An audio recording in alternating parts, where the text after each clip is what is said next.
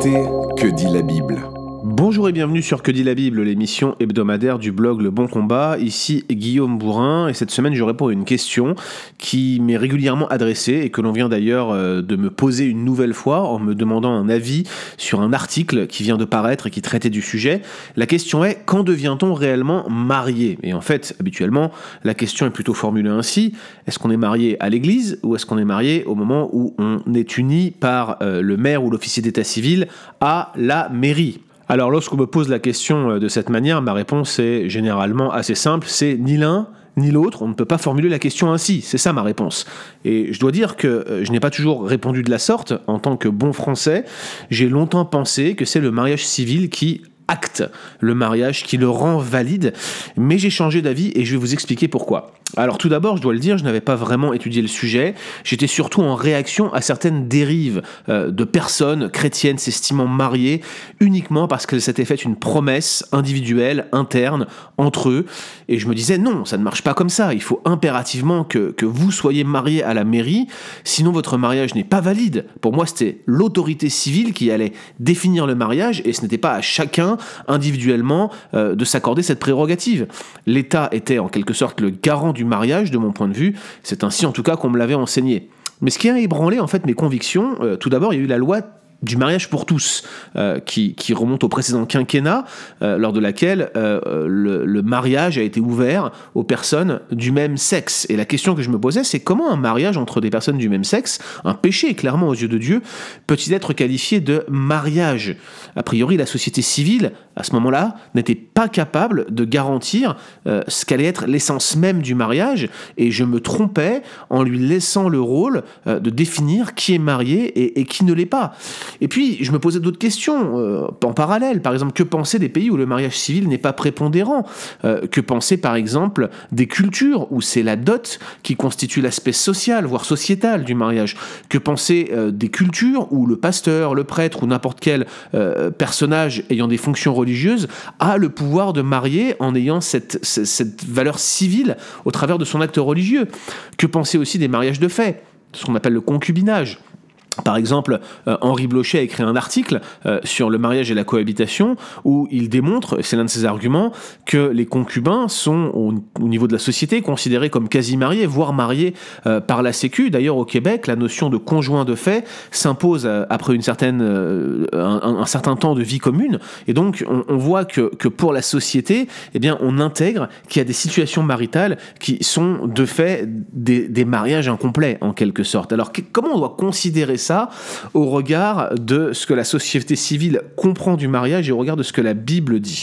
Eh bien, lors de mes recherches euh, que je menais pendant mon premier master, dans un cours euh, particulier sur la théologie du mariage, eh bien, je me suis aperçu avec stupeur que ce type de questions se posait euh, dès les premiers temps de l'Église. La plupart des premiers chrétiens ne disposaient pas d'un mariage civilement reconnu, notamment parce que la conception chrétienne du mariage ne s'accordait pas avec les lois romaines.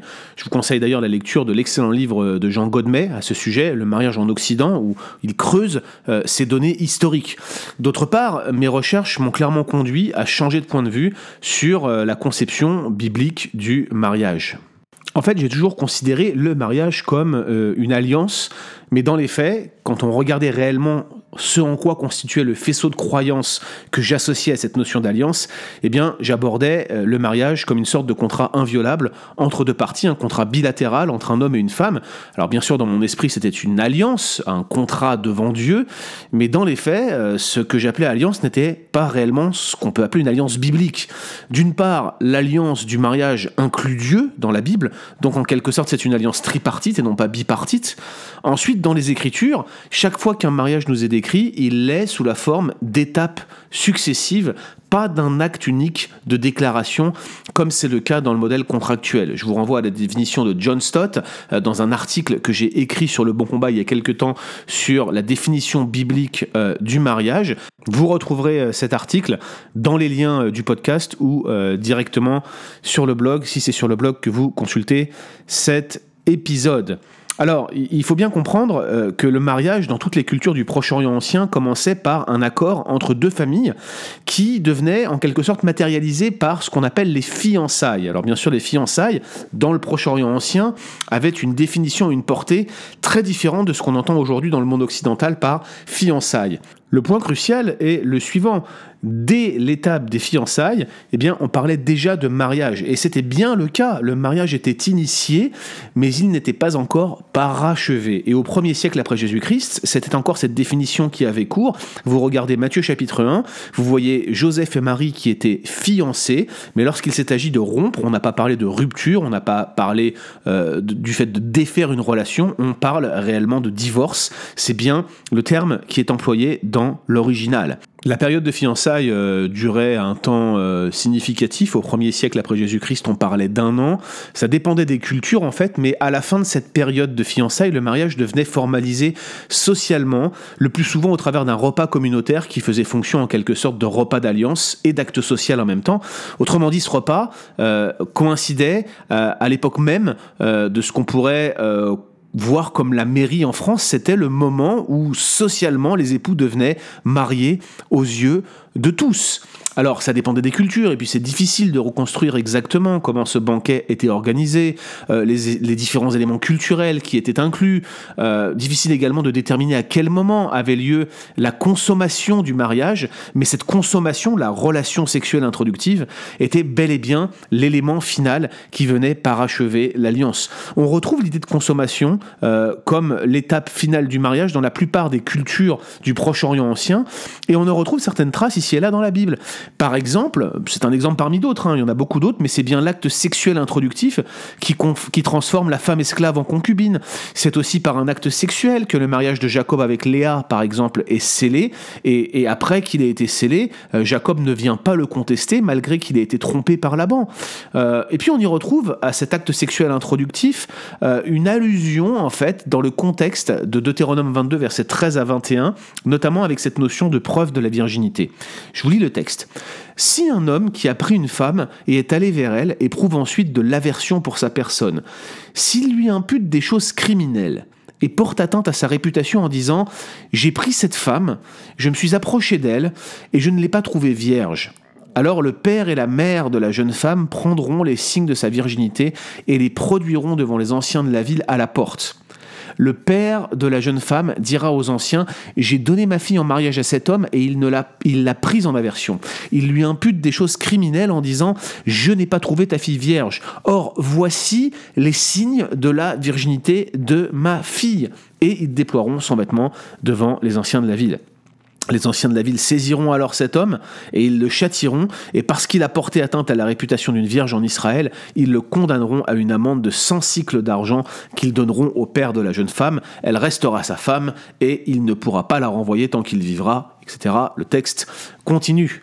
Donc on voit que les deux familles, à un moment donné de ces étapes du mariage, échangeaient, apparemment après la consommation, ça me paraît logique, une preuve que la fille était bien vierge au moment du mariage. Il s'agissait probablement d'un linge taché de sang. On retrouve encore ce phénomène dans certaines cultures, notamment parmi certains peuples arabes.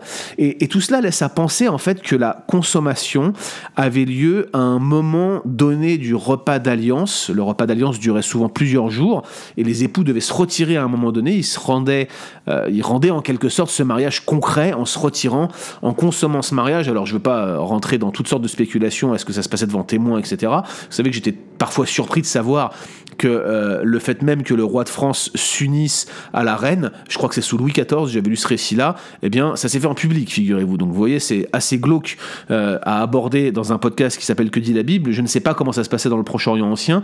J'ose espérer qu'ils faisaient preuve d'un peu plus de pudeur, mais toujours est-il que le principe était que la consommation venait en quelque sorte euh, pas rachever ce mariage. Et donc, s'il y avait contestation sur la virginité, eh bien, la famille de la mariée avait conservé cette preuve de la virginité qui pouvait montrer, prouver, démontrer et, et contredire le témoignage, le faux témoignage de ce mari qui voulait se débarrasser de cette femme qu'il n'aimait plus.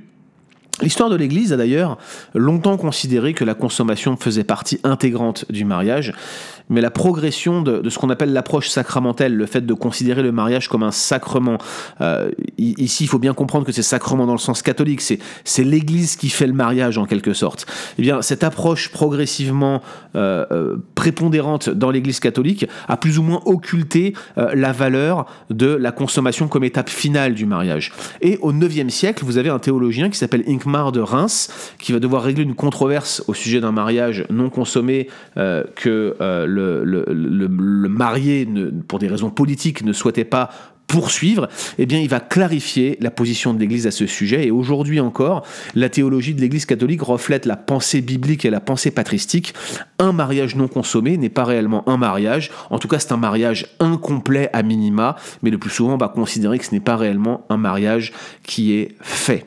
Alors, la question qui se pose, c'est pourquoi est-ce que nous avons, nous chrétiens, depuis la période patristique, tant de problèmes à déterminer ce qui constitue le point de départ du mariage. Eh bien tout simplement parce que nous sommes en train d'essayer tant bien que mal de faire rentrer un modèle biblique du mariage qui est basé sur une alliance par étapes progressives au sein d'une pensée occidentale moderne qui est héritée de la pensée romaine qui était presque prépondérante au point de vue, du point de vue légal à l'époque où, où le christianisme a éclos. Et cette pensée romaine voit le mariage comme un contrat entre deux parties basé sur une déclaration légale, civile, à l'instant T. Donc vous faites rentrer un système par étape dans un système qui se base sur une déclaration à un instant T. Et la preuve euh, de cette évolution, c'est que les fiançailles ne sont plus du tout ce qu'elles étaient euh, dans la période biblique. Aujourd'hui, les fiançailles sont, sont une sorte de, matérialisation de la promesse. Ce n'est pas vraiment euh, ce qu'elles étaient à l'époque biblique, où elles étaient considérées comme un mariage à part entière, comme une étape du mariage à part entière.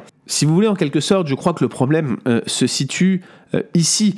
Nous essayons de, comprendre le mariage comme un acte, comme une déclaration. Nous cherchons à savoir qu'est-ce qui fait le mariage à l'instant T, qu'est-ce qui caractérise à un moment précis l'acte ou la déclaration du mariage, alors qu'en réalité la Bible le présente comme une succession d'étapes avec la consommation qui vient parachever ces étapes. D'ailleurs, il y aurait beaucoup à dire sur le rôle des familles et des parents dans le mariage qui n'est plus réellement vécu à sa juste valeur aujourd'hui de mon point de vue. Puis il y a encore un, autre facteur, c'est que les évangéliques, eh bien, ils ont tendance à considérer que la théologie du mariage ne commence qu'avec eux. La raison est sans doute dans le fait que les, les humanistes comme Erasme et les réformateurs cherchaient à trancher avec les pratiques abusives des catholiques lors de la réforme et leur réaction va être plutôt en rupture plutôt que comme une redécouverte de ce qui se faisait à l'époque patristique. Vous voyez par exemple l'approche euh, du divorce-remariage euh, basée sur, euh, vous savez, ce qu'on appelle la clause d'exception dans Matthieu 19. Eh bien cette position, elle est largement développée pendant la réforme, mais elle est complètement inconnue durant la période patristique. C'est l'une des raisons pour lesquelles, d'ailleurs, au passage, j'ai toujours un peu de mal lorsque je vois des amis presbytériens aujourd'hui qui cherchent à défendre l'idée que, que les réformateurs étaient absolument dans la continuité de la patristique, au moins sur ce sujet, et sur d'autres aussi, hein, ce n'est pas le cas. Et pourtant, ce qui est frappant, c'est que le mariage en lui-même, et euh, la question du divorce-remariage, eh bien, cela fait partie des thèmes les plus commentés de la période patristique et de la période médiévale. Vous avez même des conciles qui s'y sont penchés, plusieurs conciles, jusqu'à la période médiévale. Donc ce n'est pas un sujet qui est anodin, mais les réformateurs ont, eu tendance à, je dirais, être en rupture sur ce sujet. Et c'est encore plus marqué avec le mouvement évangélique en France, qui est une forme de génération spontanée, un petit peu déconnectée de la réforme magistrale. Souvent, on cherche des racines dans la réforme radicale. Je ne sais pas si c'est pertinent ou pas. C'est pas le lieu de ce podcast, mais, mais cette déconnexion explique pourquoi on a cette recherche, euh, je dirais, d'un acte unique qui caractériserait le mariage, alors que bibliquement, c'est un peu difficile de trouver cela, puisqu'on avait affaire à des mariages par étapes. Alors du coup, au point où on en est maintenant, quel est le point de départ du mariage? Eh bien, j'adhère à l'opinion d'Henri de, Blocher dans son article Mariage et cohabitation, qui va définir trois éléments essentiels, non négociables, intransigeables du mariage. Il y a la consensualité, le fait que, que les, deux conjoints, hommes et femmes, soient absolument d'accord et que ce consentement soit mutuel. Il y a également la socialité, il faut que les structures sociales de la société reconnaissent ce mariage, ce n'est pas quelque chose de privé, ce n'est pas une affaire privée le mariage, la société doit le reconnaître. Et puis il y a la consommation, la relation sexuelle introductive euh, qui fait en quelque sorte le mariage. Sans ces trois éléments, on ne peut tout simplement pas parler de mariage selon moi. Cependant, euh, l'ordre est ici important. Vous, ne pouvez pas vous engager sans être d'un commun accord. Euh, le couple doit être uni en pensée euh, sur l'idée de se marier, c'est le consentement mutuel, mais vous ne pouvez pas consommer votre mariage sans que votre mariage ne soit préalablement reconnu socialement. En France, cela implique un mariage à la mairie, J'estime que la reconnaissance de la communauté de l'Église est tout aussi essentielle. Alors il y a des lois là-dessus, vous pouvez pas vous marier à l'Église avant d'être marié à la mairie, euh, sachez-le. Normalement, un pasteur qui fait une cérémonie, un culte ou une messe ou quoi que ce soit euh, qui, ressemble à quelque chose de religieux devrait normalement, théoriquement, légalement, euh, se produire après la mairie. C'est la raison pour laquelle mon ami Florent Varac a tendance à penser que l'acte qui fait le mariage est la mairie, mais à mon avis, ici, c'est une erreur, c'est ce qu'il avait défendu dans un de ses podcasts, mais on en a rediscuté depuis, et surtout il a rencontré un des meilleurs spécialistes de la question, Gordon Hungenberger, euh, lors de sa venue au Québec, donc on, a eu des discussions avec lui, et je pense que Florent, il, nous le dira s'il écoute ce podcast, eh bien il a un peu évolué sur cette question. Donc, euh, il faut un mariage à la mairie, et j'estime que la reconnaissance de la communauté de l'Église fait partie de cet aspect civil, euh, social en quelque sorte, mais il faut absolument que, que, la mairie le sanctionne si vous êtes français. Et puis enfin, la consommation va parachever le mariage, et à ce titre, c'est elle qui constitue le vrai point de départ du mariage. Mais attention, chaque élément est important. Vous ne pouvez pas inverser les étapes. Euh, coucher ensemble, par exemple, et considérer que vous êtes marié.